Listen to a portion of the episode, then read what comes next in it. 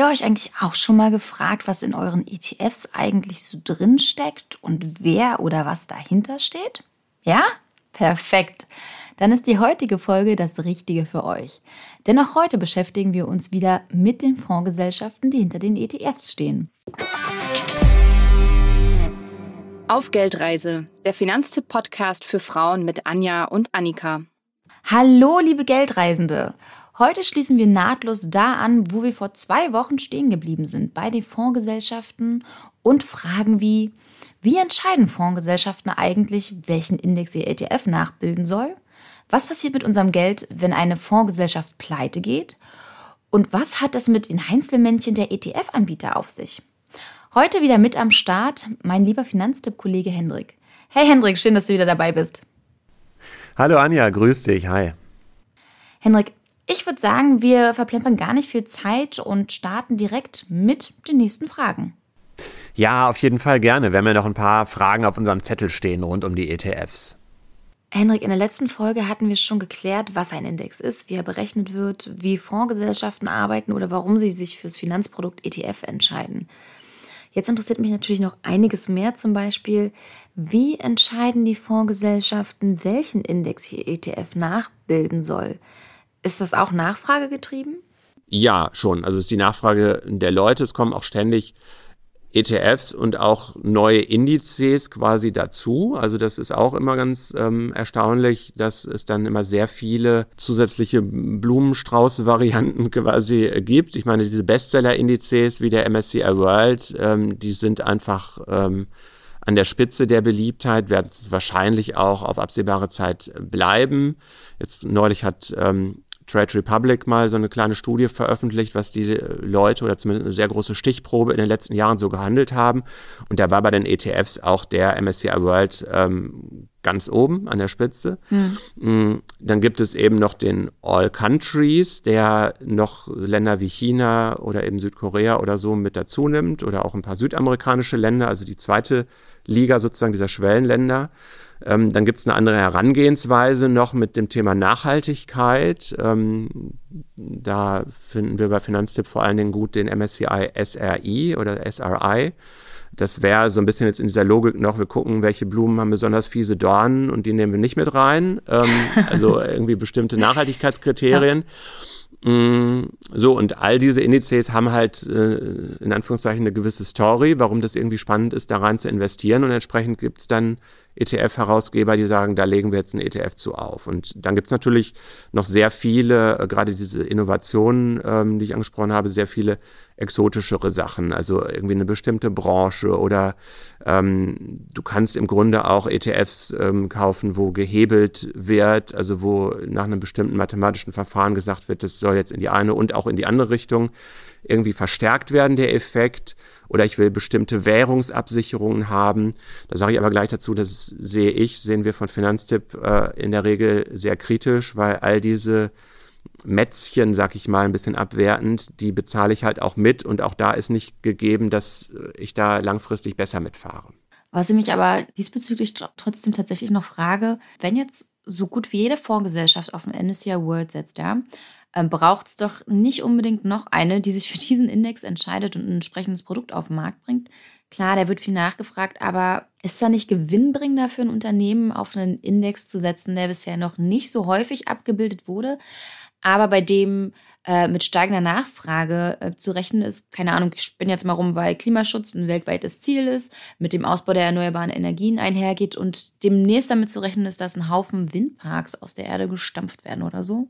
Ja, ähm, also warum man jetzt noch einen oben drauf setzt zum MSCI World, das ist halt, ähm, wie gesagt, so ein, so ein Basic, das ganz, ganz viele Kunden eben gerne wollen und auch erwarten. Aber es hat schon Grenzen. In Deutschland gibt es jetzt, ähm, ich glaube, 18 ETFs auf den MSCI World. Oh, ordentlich. Ähm, das ist ordentlich und gerade wenn man jetzt hört, es werden sich möglicherweise noch die eine oder andere ETF-Gesellschaft sogar zusammenschließen, um dann noch ein bisschen ähm, kostensparender so Themen wie Verwaltung oder so anzugehen, ähm, wird sich die Summe wahrscheinlich nicht nochmal drastisch erhöhen. Das heißt, das, was wahrscheinlich mehr wird, ist genau das, was du gerade angesprochen hast, eben so zusätzliche Investmentideen, besonders viel, was mit Nachhaltigkeit ähm, zu tun hat.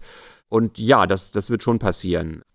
So, der Index, der ist jetzt ausgewählt. Was muss die Fondsgesellschaft sonst noch mitdenken, bevor ein ETF an den Markt gehen kann? Ich meine, das Design, das muss ja auch schon irgendwie stimmen. Ja, also auf der To-Do-Liste ist quasi äh, erstmal natürlich das, das Index aussuchen. Was möchte ich ähm, nachbilden quasi mit meinem ETF? Dann die Bauart ist die nächste Entscheidung. Ähm, da gibt es eben zwei große Möglichkeiten oder zweieinhalb sozusagen. Die eine ist das, was man so eigentlich auch erwartet als Anleger. Ähm, es werden alle Aktien gekauft, also die Unter beziehungsweise Aktien aller Unternehmen, die in diesem Index drin sind. Dann gibt es, das ist auch eigentlich die verbreitetste, typischste ähm, ähm, Entscheidung, ähm, die in den großen Indizes getroffen wird. Wenn sehr viele Unternehmen drin sind, dann kann man die Einschränkung eventuell machen, dass man sagt, ich mache ein bisschen Mut zur Lücke und lasse ein paar im unteren Bereich weg. Weil das äh, kann man sich auch in den Listen anschauen, irgendwie der 1600. Ähm, Betrieb in so einem MSCI World, also der, der kleinste sozusagen, der hat natürlich nur noch so einen 0,00 Anteil. Das heißt, ob ich den jetzt wirklich kaufe oder nur sage, ich bemühe mich irgendwie, das auszugleichen über den entsprechend etwas größeren Anteil der anderen, das ist wahrscheinlich mathematisch kein besonders großer Unterschied. Das heißt, diese, äh, man nennt das optimierte Nachbildung ähm, oder optimiertes Nachkaufen, das machen schon manche Indizes und wenn man äh, da eben drauf Wert legt, ähm, kann man da schon drauf achten beim Aussuchen. Die nachhaltigen Indizes machen das übrigens äh, meistens so, dass die das schon komplett nachkaufen, weil das so ein bisschen zum Konzept gehört. Und eine andere Variante wäre eben noch das sogenannte Swappen oder synthetische Nachbilden. Äh, das klingt ein bisschen wilder, ist aber auch eigentlich nicht, nicht gefährlich oder nachteilig. Da würde ich als ETF-Anbieter ganz andere Wertpapiere kaufen und mir über Tauschgeschäfte mit bestimmten Banken äh, zusichern lassen, dass die mir trotzdem den Gegenwert dieses ETFs ähm, bieten, äh, dieses Indizes nach äh, ja. Äh, gewährleisten. Das macht man tendenziell eher auch bei sehr ungewöhnlichen enthaltenen Aktien, also die teilweise in anderen Ländern liegen, wo man relativ schwer drankommt. Denn das nächste ist dann eben, ich brauche Partnerbanken über diese Verwahrbank oder Depotbank, äh, habe ich gerade ja schon mal kurz gesprochen, die dann die eigentliche Verwahrung dieser ganzen Werte übernimmt. Die muss ich gesetzlich mir eben suchen, dass ich so eine Partnerschaft mit denen eingehe. Ich muss dann aber vielleicht auch Auslandsdepots eröffnen, um dann eben auch an ähm, an neuseeländische Aktien oder so rankommen zu können. Ich muss dann ganz viele Dokumente fertig machen, Verkaufsunterlagen und so weiter und in Deutschland dann auch bei der BaFin, also bei der Regulierungsbehörde, meine Zulassung für den ETF beantragen. Oh, gut, dass du gerade BaFin ansprichst, also Bundesanstalt für Finanzdienstleistungsaufsicht. Ähm, die überprüfen dann quasi den ETF nochmal vor Markteintritt. Genau, aber die BaFin, die prüft vor allem die Vollständigkeit der Angaben, ob so formal alles seine Richtigkeit hat. Was die nicht macht, ist die Qualität äh, zu prüfen. Ähm, das ist tatsächlich ja auch ein bisschen von eigenen Werturteilen oder Einschätzungen abhängig. Ähm, abhängig. Deswegen machen wir das jetzt zum Beispiel, wenn wir sozusagen die Qualität bei Finanztipp überprüfen, gehen wir her und sagen, überzeugt uns die Idee, die dieser Index hat, also ist der uns breit genug aufgestellt, dass du wahrscheinlich die nächsten Jahrzehnte damit glücklich wirst und ist dann im zweiten Schritt auch das, was der ETF-Anbieter draus macht, irgendwie seriös. Also wie ich gerade meinte, dass dann am Ende nur die Hälfte von der angekündigten Rendite rauskommt, das würden wir natürlich dann ähm, irgendwie zumindest für die vergangenen Jahre natürlich merken und sagen, nee, das ist jetzt keine gute Idee. Wenn das so vorkäme, kommt in der Realität zum Glück nicht. Ähm, was aber dann schon nochmal von ähm, äh, allgemeinen Prüfern angeschaut wird, äh, sind die Jahresberichte. Also da sind dann regelmäßig Wirtschaftsprüfungsgesellschaften, die dann gucken, wie sieht es tatsächlich mit den Vermögenswerten aus, sind die alle vorhanden und äh, auch diese Berichte kann man, wenn man möchte, im Internet finden.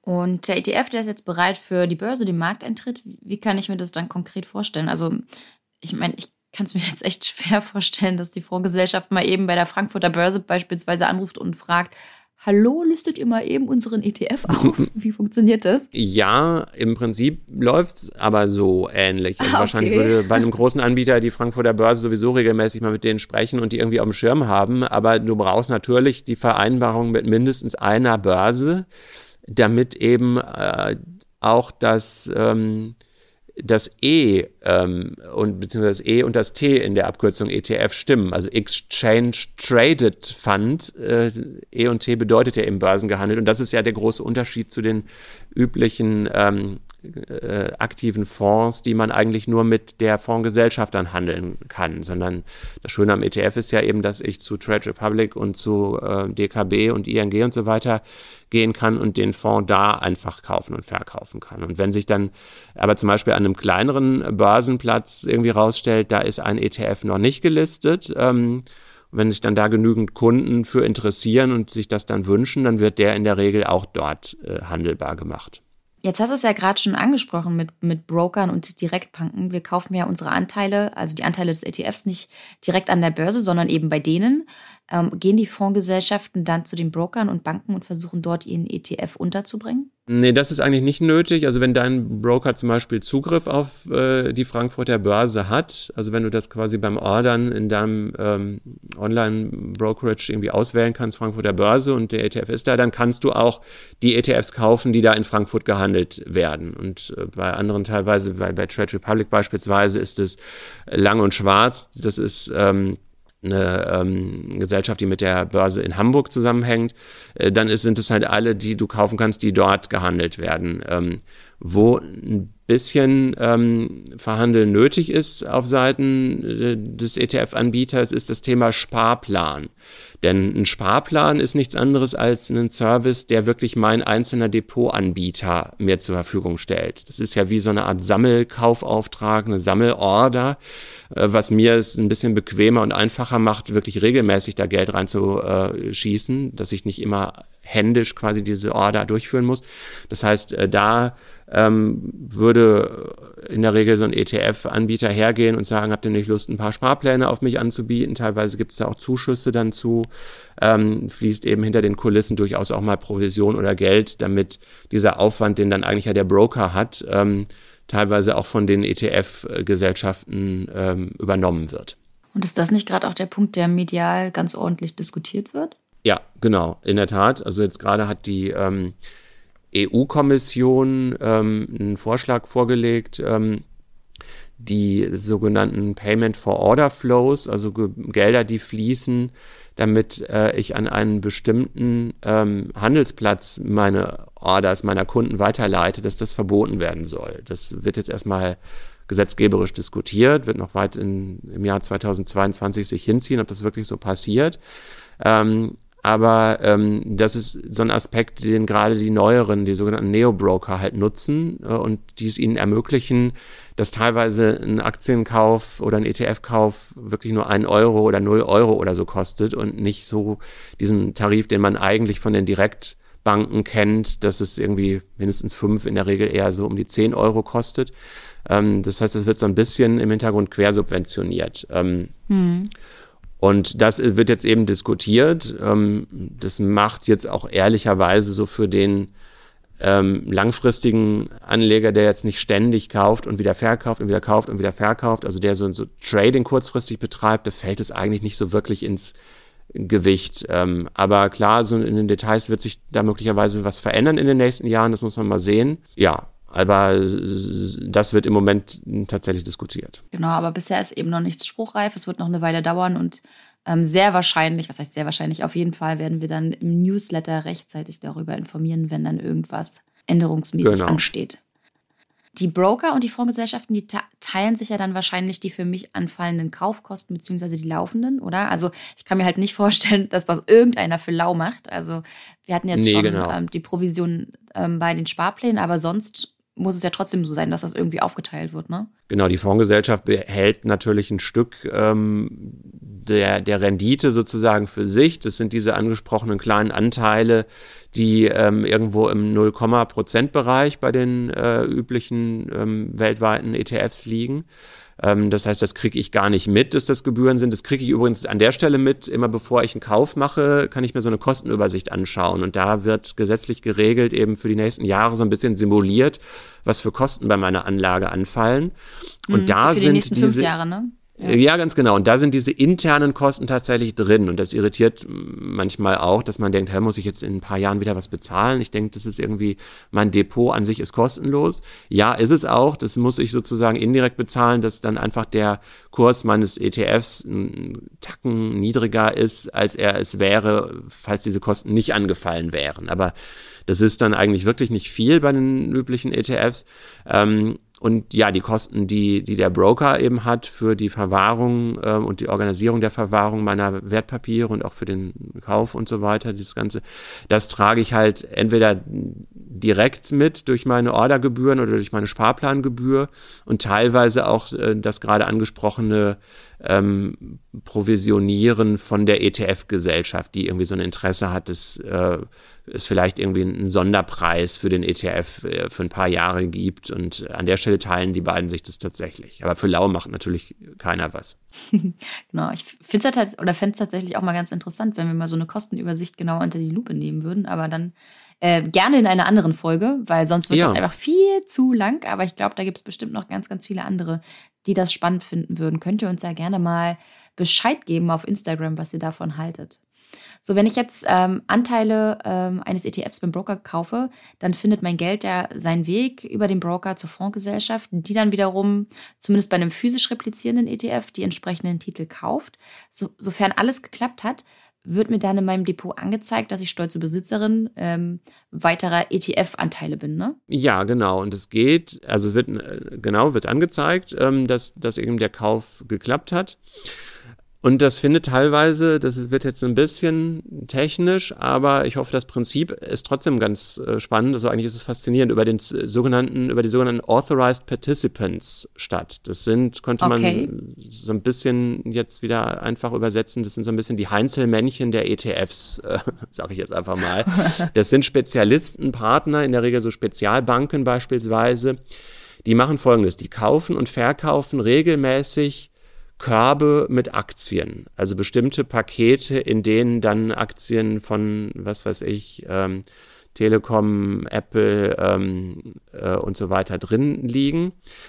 Und die sorgen dafür, dass der Kurs des ETFs und der Kurs der abgebildeten Aktien zueinander passen. Denn das ist überhaupt nicht selbstverständlich. Äh, da hat vielleicht schon mal der eine oder andere darüber nachgedacht. Und ich will mal kurz ausführen, warum das eigentlich nicht so selbstverständlich ist. Ähm, nehmen wir jetzt mal folgendes Beispiel an. Wir hätten einen ganz langweiligen Börsentag. Ne? Es gibt überhaupt keine Neuigkeiten zu irgendwelchen Unternehmen. Das heißt, es gibt überhaupt keine besondere Handelstätigkeit an den Weltbörsen und die ganzen Kurse dieser Aktien, die sind eigentlich konstant.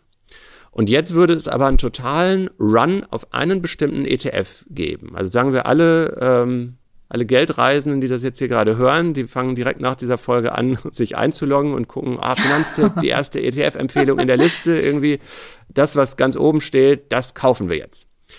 Ähm, dann müsste eigentlich der Kurs dieses ETFs, der plötzlich so stark nachgefragt wird, total hochgehen. Aber das soll er ja eigentlich überhaupt nicht. Also der Aktienindex, den dieser ETF Stimmt, ja. ja. verspricht mhm. nachzubilden, der bleibt so, weil, wie gerade gesagt, eigentlich die Weltbörsen so bleiben. Und die Lösung für dieses Problem ist eben diese Zwischenstufe dieser Authorized Participants, also dieser Leute, die Aktienpakete aufkaufen auf dem Markt und das an die ETF-Anbieter weitergeben.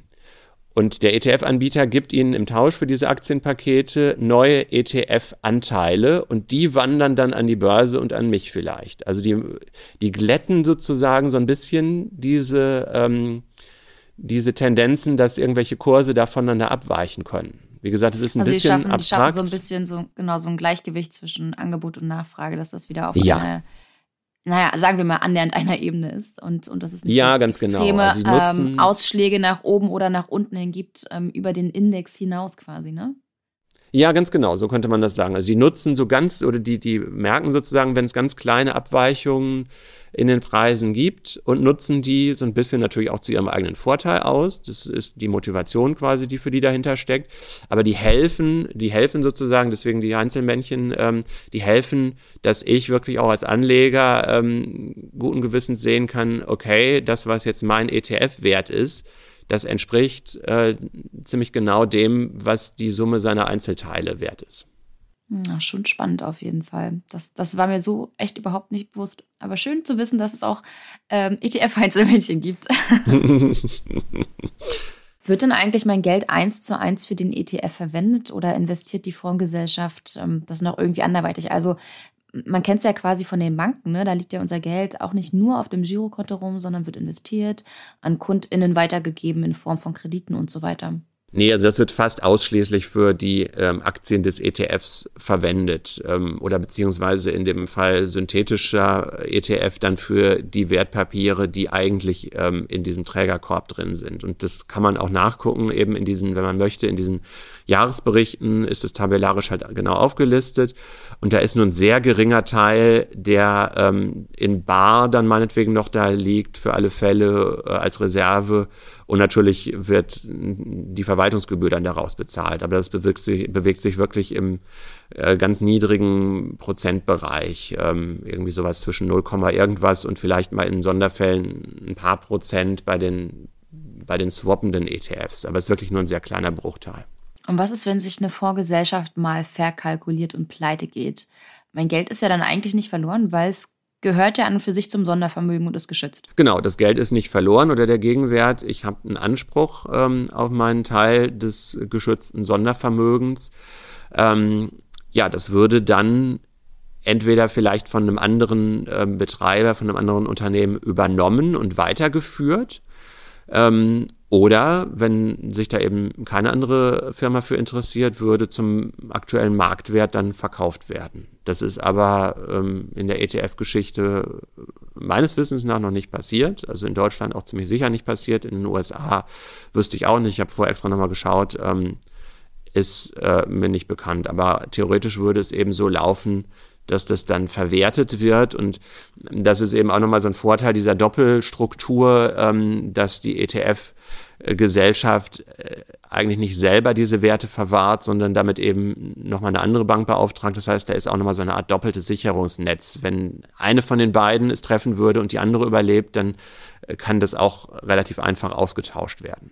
Und was ist, wenn eine Fondsgesellschaft einen ETF auslaufen lässt, weil der sich für sie eben nicht rentiert? Also ich habe keine Ahnung, wie oft und ob das überhaupt schon mal vorgekommen ist, aber ähm, was passiert ja. dann? Also das äh, kommt manchmal vor, eine sogenannte Verschmelzung oder Fusionierung mit einem anderen ähm, ETF, hat aber dann oft keine so riesigen Auswirkungen für die Kunden. Ähm, das passiert, kann schon mal passieren, wenn ähm, ETF-Gesellschaften fusionieren und dann feststellen, oh, jetzt haben wir ja nach der Fusion irgendwie äh, bestimmte ähm, Indizes doppelt und dreifach abgebildet, dann kann es sein, dass die eben äh, ETFs äh, zusammenlegen. Ähm, was dann vielleicht aus Kundensicht nicht so interessant ist, ist, wenn dann das Heimatland, wo der ETF ähm, seinen Sitz hat, wenn das wechselt, dann kann es steuerliche Nachteile oder vielleicht auch je nachdem, welche Richtung das hat, Vorteile geben. Aber das ist eigentlich etwas, was sehr selten vorkommt und wo man sich normalerweise keine großen Gedanken machen muss. Wir sagen bei Finanztipp auch ähm, ETFs auf so bekannte Indizes wie MSCI World die größer als 100 Millionen Euro sind, also wo eine gewisse Summe auch an Geld drin liegt und die es schon länger als fünf Jahre gibt. Die sind sehr wahrscheinlich nicht gefährdet, geschlossen zu mhm, werden. Ja. Dass man dann plötzlich sagt, ich muss mir jetzt was ganz Neues suchen und ich muss, weiß ich nicht, Verkaufserlös, Steuern zahlen und so weiter. Ähm, sondern das würde dann übernommen werden von jemand anders und äh, dann merke ich da nicht viel von. Ein ganz kleiner ETF, der so überhaupt nicht gut läuft und überhaupt nicht gut nachgefragt wurde, ähm, der könnte vielleicht eher schon mal ähm, geschlossen werden. Aber das ist eigentlich nicht das, was so in den großen ähm, Empfehlungslisten auftaucht und bei uns garantiert nicht. Aber wenn jetzt ähm, Amundi und Luxor, das hattest du ja vorhin angesprochen, fusionieren, mhm. dann könnte es ja tatsächlich gegebenenfalls sein, dass die ähm, einige ETFs miteinander verschmelzen, damit sie sie nicht doppelt im Angebot haben. Dann das könnte theoretisch das ja sein. Ja, also auch da würde ich jetzt sagen, die MSCI World ETFs, die wird man sich da wahrscheinlich schon genau angucken, ähm, ob man da dann wirklich äh, so viele Anleger, die da drin investiert sind, damit in Anführungszeichen behelligen oder auch verunsichern will, auch wenn es unterm Strich dann gar nicht so schlimm ist. Ähm, aber es kann durchaus vorkommen, wenn man irgendwie aus den unteren Kategorien feststellt, oh, jetzt haben wir mehrere ETFs, die alle ähm, die italienischen Banken ähm, nachbilden oder die äh, schwedische Gesundheitswirtschaft oder so. Das gibt's ja eben auch als besondere Indizes. Mm, und wenn sich das eben doppelt und so, dann geht man vielleicht eher hin und sagt, komm, an der Stelle vereinfachen wir jetzt mal. Hm, und wenn vereinfacht wird, dann werde ich wahrscheinlich eventuell ausbezahlt, kann den ETF weiterlaufen lassen oder schichte um. Ne? Das sind ja die Möglichkeiten, die ich habe. Genau, ich kann mir dann immer ähm, aussuchen, ob ich es vielleicht verkaufen möchte ähm, und ähm, mir dann eben einen ganz anderen ETF aussuche. Ähm, oder ich lasse es eben dann zu den neuen Konditionen weiterlaufen. Ich werde halt informiert und ähm, kann das dann abwägen. Und wenn das bei ähm, Empfehlungen von Finanztipp äh, passiert, dann würden wir da eben auch äh, das so ein bisschen erläutern und die Möglichkeiten aufzeigen und dann auch im Newsletter darüber äh, informieren. Ich würde auf jeden Fall sagen, die Details dazu, also sowieso ETF verkaufen, das steht auch noch ganz oben auf meiner Liste, da haben wir noch gar nichts zu gemacht ähm, oder umschichten. Das machen wir mal in den kommenden Folgen. Ich hoffe, du bist dann wieder mit am Start, Hendrik. Ich bin sehr gerne, auf jeden Fall. Okay, ist schon mal vorgemerkt. Ja. Schaut für alle weiterführenden Infos und Ratgeber gerne in die Shownotes auf finanztipp.de slash podcast oder klickt auf den Link in der Bio unseres Instagram-Kanals auf Geldreise. So findet ihr dann, wie gesagt, auch nochmal die Shownotes und alles Wichtige, was wir für euch hinterlegt haben, auf diese Folge bezogen. Falls euch die Folge gefallen hat, ihr noch Themenanregungen habt oder sonstiges, lasst es Hendrik und mich gerne wissen. Wir freuen uns immer sehr über eure Nachrichten und positives Feedback in Form von guten Bewertungen bei Spotify oder Apple Podcasts. Ja, und ich würde sagen, in diesem Sinne und tschüss bis zum nächsten Mal. Danke dir nochmal, Hendrik. Ja, danke dir, Anja. Tschüss. Ciao.